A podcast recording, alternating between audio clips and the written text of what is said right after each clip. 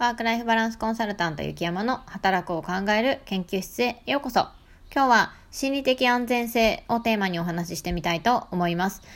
心理的安全性、流行ってますよね。この言葉、心理的安全性という言葉は、ハーバードビジネススクールの教授が TED で行ったスピーチで取り上げられたり、Google がチームを成功へ導く鍵として紹介したことが有名になりました。心理的安全性という字面だけを見たら、まあ、なんとなく居心地の良さそうな、優しそうな組織のイメージお持ちの方もいるかもしれません。しかし、心理的安全性の高い組織っていうのは、えー、居心地がいい、優しい、ぬるま湯というようなイメージではありません。本来は心理的安全性の高い組織っていうのは、ずけずけと言いたいことを言っても対人関係、コミュニケーション、人間関係が悪化しない、対人リスクに怯えずに過ごせる組織のことを言います。日本人はなかなか言いたいこと言えないですよね。まあ、年功序列の文化が長く続いてきたというのもあります。気を使って表面上で作らったり、えー、亀裂を生まないように派閥を考えながら空気を読んだり、あうんの呼吸を大事にしたりという文化が、えー、ずっとあります。心理的安全性が高い、えー、組織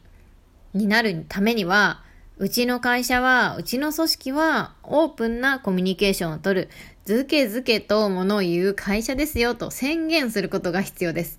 日本人は言わなくてもわかるっていうふうに考えてしまいがちですね。この宣言をダサいものっていうふうに捉えがちなんですけども、例えばリモートワークがコロナ禍で、えー、普及してきました。リモートワーク、テレワークをやってる会社は、では、まあ、宣言しないと言わないと全く伝わらないんですね。うちの会社、えー、私が在宅秘書をしている佐々木感動マーケティングという会社では、えー、私はこう言われてます。上司と常に違う意見や視点を持ってアイデアを伝えてほしいっていうふうに、えー、社長から私は言われてます。ここで今日考えてみたいのが、あなたが相手に自分の意見を話してみよう、開示してみようと思うのはどんな時でしょうか？私は3つあるかなと思って、まずは自分の話を聞いてくれる。2つ目はアドバイスをくれる。そして相手も3つ目は相手も自己開示をしてくれる。この3つかなと思いました。1つ目、自分の話を聞いてくれる。これはまあもちろんですよね。あなたが相手に自分の話を、自分の意見を話してみようって相談してみようって思うには、やっぱり自分の話をまず聞いてくれなければ話したいとも思わないですよね。それには具体的には、えー、相槌を打つだったり否定をしない。そして、おしゃべり泥棒。自分の話ばっかりを、上司の話ばっかり聞くのは ちょっと辛いものがあるので、自分の話ばっかりされないっていうのも一つかなと思います。そして二つ目、アドバイスをくれる。これは的確なアドバイスをもらえる人には自分の意見を話してみようと思いますよね。そう自分では気づいてない観点から物事を教えてくれたり、詳しい人を紹介してくれたり、経験談を話してくれたり、こういったアドバイスをくれる人には自分の意見を開示してみようと思えると思います。そして最後3つ目、自己開示をしてくれる。もちろん部下の方から自分がどんな意見を持っているか自己開示するべきだとは思うんですけども、上司だったり、えー、意見を収集するような立場にある人、リーダーの人は、まあ、こちらから、部下ばっからばっかり話していって、リーダー何にも話してくれないっていうのはかなり辛いです。そう。リーダーが自身が自分のことや経験談を開示してくれる。自ら自己開示をしてくれる。そんな人に、えー、相手は、相手に自分の意見を話してみようかなというふうに思うのかなと思いました。私が先ほど、えー、ご紹介した、うちの会社上司と違う意見を常に持って、視点を持ってアイデアを伝えてほしいっていうふうに私は社長から常々言われている。